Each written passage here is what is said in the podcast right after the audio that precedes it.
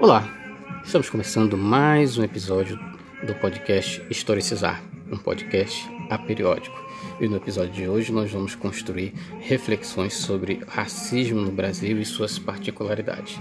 Essas reflexões elas são construídas com base numa historicidade, né, de uma historicização do que, do que é do que é e que representa o racismo no Brasil. É, essa produção de historicidade ela representa reconhecimento dos processos de mudança, de onde, onde podemos localizar as permanências, a produção de silenciamentos, a, a produção a, a discursiva, né, a produção das camadas discursivas ao longo das, das etapas históricas. Então, ao pensar o racismo no Brasil, é importante a gente pensar a partir do seguinte ponto de vista: né? entender uh, o fato humano como uma construção histórica, pensar uma, a nossa sociedade como uma sociedade constituída, uma sociedade é, construída, já que somos frutos da história da humanidade, mas cada época vai se constituindo um sujeito de seu tempo. Então, nós temos aí um papel de construir reflexões, né, reconhecendo as mudanças, né, tendo cuidado com os anacronismos e a partir dos apontamentos de inquietações da contemporaneidade. Então, ao falar de racismo ou raça, né, que pensemos o seguinte: por trás da raça sempre há um, uma contingência, conflito, poder, decisão. Ah, do qual não podemos escapar do conceito de relacional e histórico. Não podemos falar do racismo uh, simplesmente como um, como um dado e especificamente uh, da história do Brasil. A gente precisa pensar né, como o país foi se constituindo, né, que tipo de relações uh, foram se constituindo nas etapas históricas, né? Então vamos pensar, né, as circunstâncias históricas do século XVI, né, pensar a expansão econômica é, mercantilista, né, e as questões culturais, sociais, econômicas e as subjetividades envolvidas é, nesses processos todos. Então, é, que pensemos o discurso, a, produção de discursos do Estado, da religião e da ciência uh, em várias etapas é, históricas. Né? Então, que comecemos a pensar, por exemplo, é, como se deu a construção do Brasil colônia, né? como se dava as relações uh, no Brasil é, escravocrata né? Como como se davam as relações uh, no Brasil Império? Né? O que podemos pensar, por exemplo, é, entre o século XVIII e XIX, uh, das do efeito das mudanças externas da, de, por exemplo, aqui no Brasil, do efeito da Revolução Francesa, uh, do efeito das, da chegada das ideias iluministas no Brasil. No século XIX, por exemplo, uh, o que objetivavam as reformas liberais? O que objetivava a lei de terras, por exemplo? Né? Como uh, na segunda metade do século XIX, né, sobre o acesso à terra, sobre a existência do latifúndio, né, no século entre o século XVIII e XIX, o que a lei dizia sobre as pessoas de cor negra. Né? Ah, quem tinha acesso à educação, quem era considerado cidadão na, durante o Brasil Império. Né? Ah, a lei que considerava o negro como objeto falante, o negro que estava na condição animal, o que a religião católica é, então imperante naquele momento dizia sobre uh, o negro durante uh, os séculos de Brasil colônia. Uh, que o negro não tem alma, que por isso passível de, de ser escravizado. E ah, pensemos o processo de abolição, né? quais eram os interesses econômicos, qual era a atmosfera social internacional, quais eram os interesses ah, ah, ah, econômicos das grandes potências europeias com a abolição do Brasil, por que o Brasil foi ah, uma das últimas nações a abolir a, a escravidão. E aí uh, pensemos o fim, o fim do império, que pensemos a, o começo da República, um processo de transição bastante interessante é, do século XIX para o século XX. Né? Nos livros de Machado de Assis, na mobilização de seus, dos seus personagens, de seus cenários, aparece por demais né? É, é, como, como eram as movimentações desse período, né? se referindo às, às, às relações sociais é, e raciais. Então, no Brasil, começa um processo de modernização, começa a, a aplicação de leis republicanas e democráticas, o, o, o, o, que a gente pode dizer né, da, do processo jurídico, né, de todos iguais perante a lei. Então, é muito, é, é muito comum de se encontrar nos livros de história é, fotos manchetes de jornal daquele período que o Brasil se civiliza, o Brasil se moderniza. Mas será que nesse processo de modernização as subjetividades estavam se modernizando?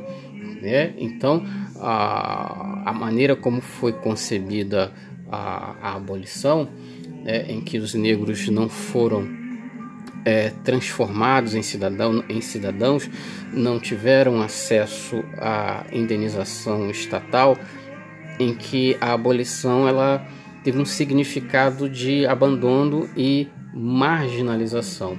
Então, o que foi feito com a, com a mentalidade escravocrata e a existência né, deliberada de, do preconceito racial?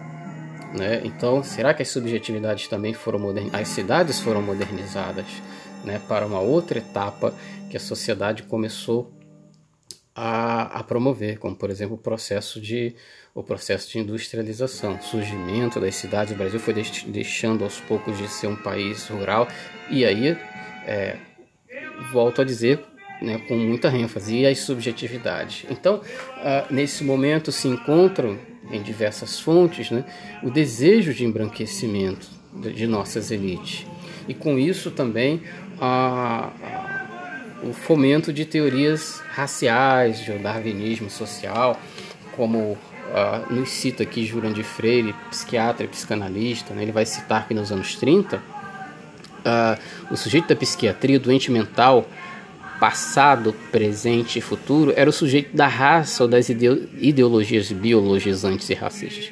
Os psiquiatras acreditavam que existia uma natureza humana, uma essência do sujeito que podia, podia ser entendida pela decifração de leis da hereditariedade, da noção de degeneração ou de quaisquer outros termos inventados e manipulados pelo vocabulário racista. Uma vez decodificada a essência do homem, tornava-se fácil, teoricamente, prevenir a reprodução ou a propagação de seus caracteres psicossociais indesejáveis. Castração, controle de imigração, casamentos eugênicos, exames pré-nupciais eugênicos, etc., foram a decorrência dos postulados sobre a natureza biológica do sujeito e sobre a existência de raças é, inferiores. Né? Então, a, pensemos então a atmosfera das relações e das produções de subjetividade no Brasil nas primeiras décadas do século XX, como por exemplo é, a perseguição, violência e menosprezo à cultura negra. Né? A, a perseguição e violência aos primeiros sambistas, aos homens que praticavam capoeira, ao surgimento ah, das primeiras favelas. Que examinemos as matérias de jornais ah, desse período, me refiro às primeiras décadas do século XX, como o negro eh, era retratado. E esse momento do começo da República é um momento muito importante ah, nas transições que o Brasil passou ao longo dos séculos, porque a, a igualdade jurídica ela vai esconder as desigualdades estruturais. Todos aqui são iguais perante a lei. Então, se você fracassa é porque você uh, é um incapaz, mas o contexto dessa igualdade jurídica ela não é é, ela não é e nunca foi é, problematizada. O que acontece na, nesse começo da República é nós, nós vamos encontrar a desigualdade como marca inaugural.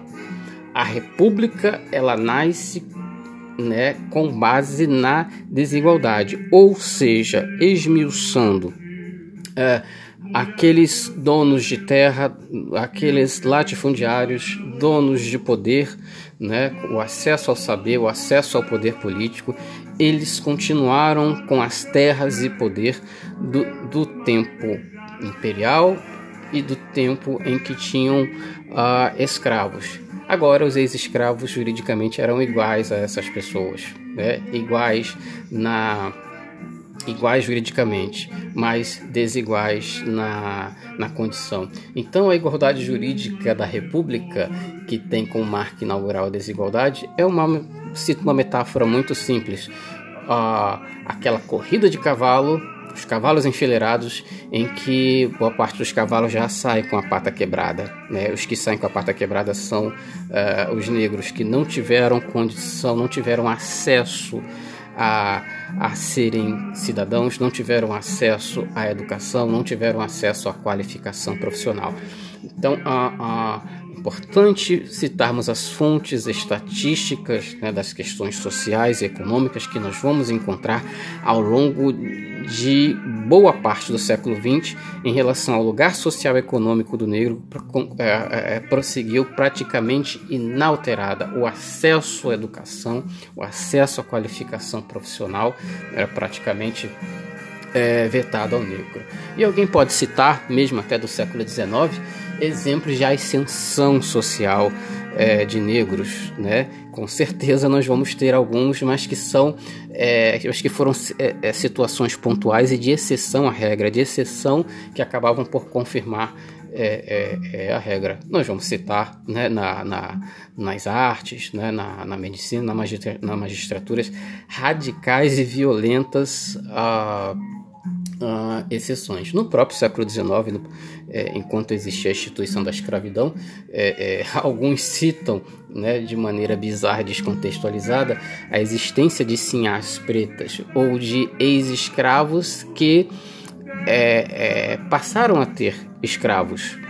Né, é, que passaram a ser donos de terra ou que tiveram alguma forma de ascensão. Isso realmente existia, mas eram situações pontuais que não, não havia como é, ser colocado de maneira é, generalizada. Então, no começo da República é um momento é, é, é, bastante curioso, né, que pensemos o lugar do negro no futebol, por exemplo, né, as histórias como do Fluminense, do uh, o time do pó de arroz, o que está por trás dessa expressão é, é, é, do pó de arroz. Então, já que não, não aceitamos é, é, o negro na, no seu lugar, no lugar social, no lugar de cidadão, né? foi preciso desenvolver novas táticas de sobrevivência e manutenção da mentalidade escravocrata, novas estratégias de dominação e de sujeição. Né? Então foi preciso né, uma movimentação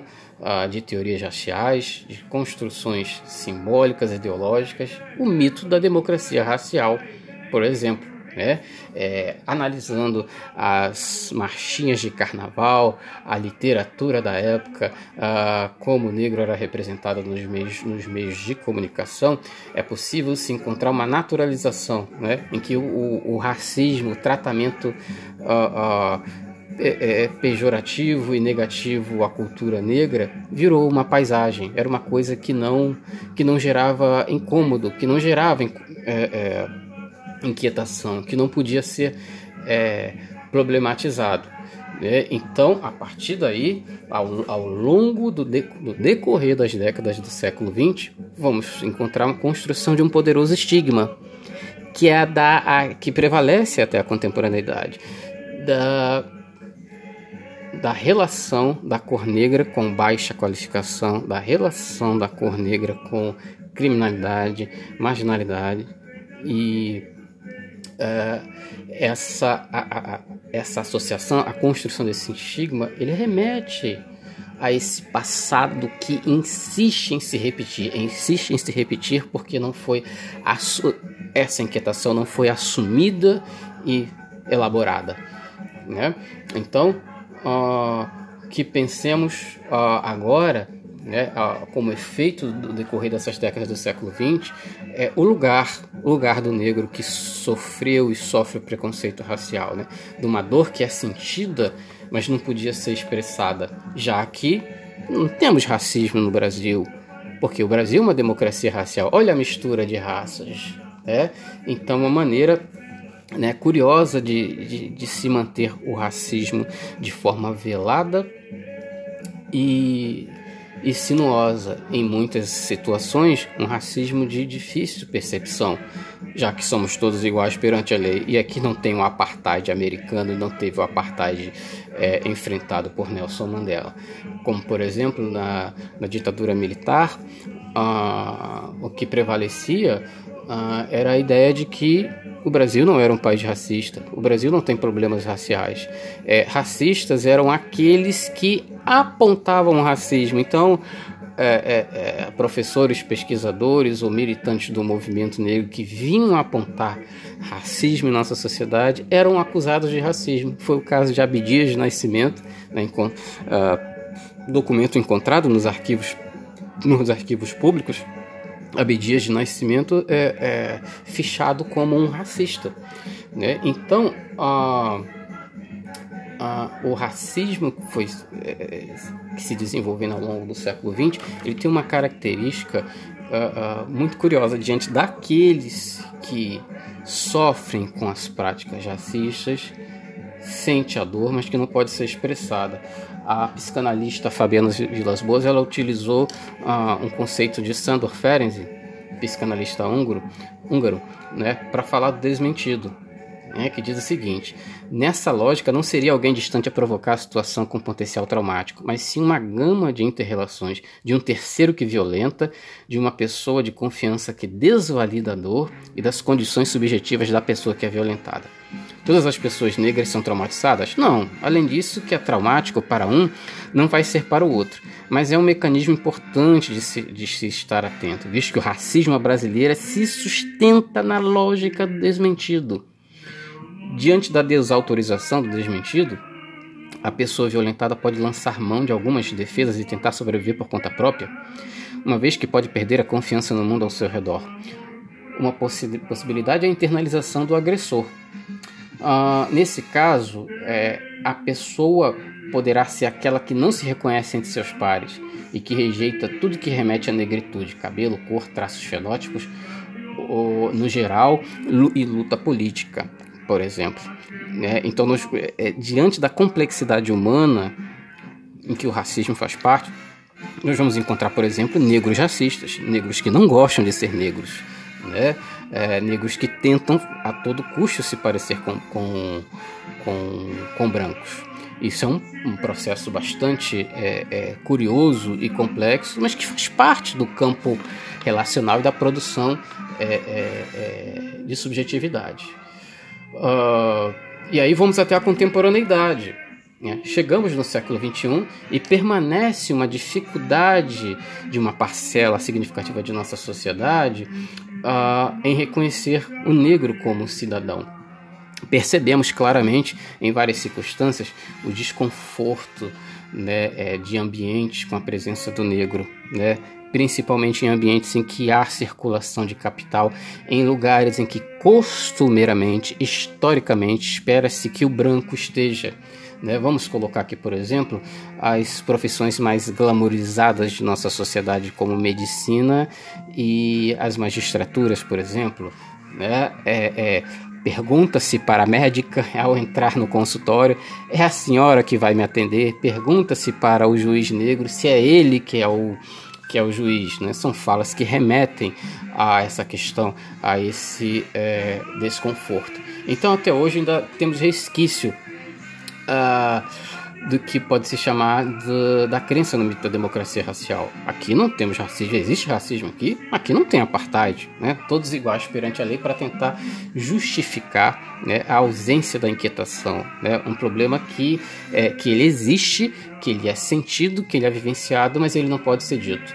Então, a, a, nossa sociedade é uma sociedade racista, mas que não se assume como racismo. Então, ele se torna de difícil é, é, percepção. Por isso que ele tem características né, de, de no racismo sinuoso e velado. Uh, uh, e hoje nós temos uma grande questão também é, com o fomento das redes sociais, né, hordas e manadas digitais de grupos que desejam manutenção de seus privilégios, cada vez mais inquietos com os avanços civilizatórios.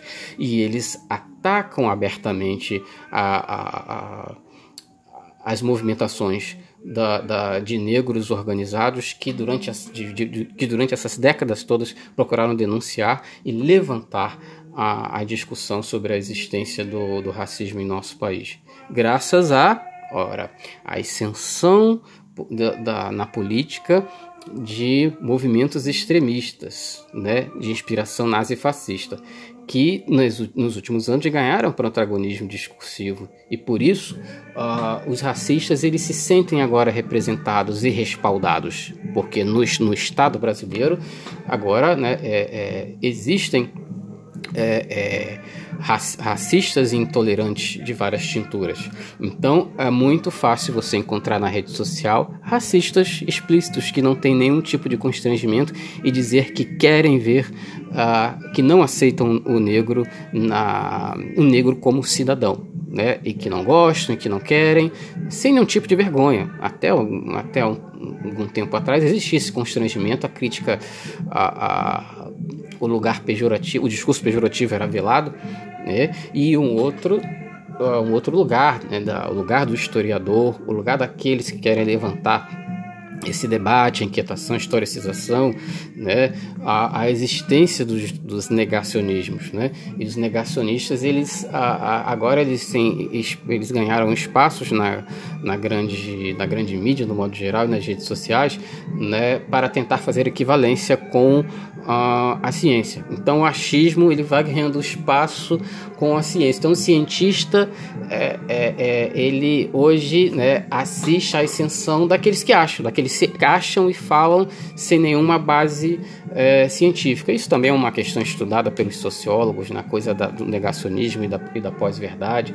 Então uh, é tema por demais é, é, inquietante na nossa contemporaneidade. Olhamos para o passado com uma lente de inquietação do presente. Então, é, sobre esse tema, algumas obras podem ser uh, podem ser sugeridas, como Grada Quilomba, com sua Memória de Plantação, que ela traz é, movimentações de prática cotidiana, Professor Silvio Almeida, com Racismo Estrutural. Uh, e outros autores uh, que, que, vão trazer uma historicização mais aprofundada, o Jurandir Freire, Abdias de Nascimento, João Rufino, enfim.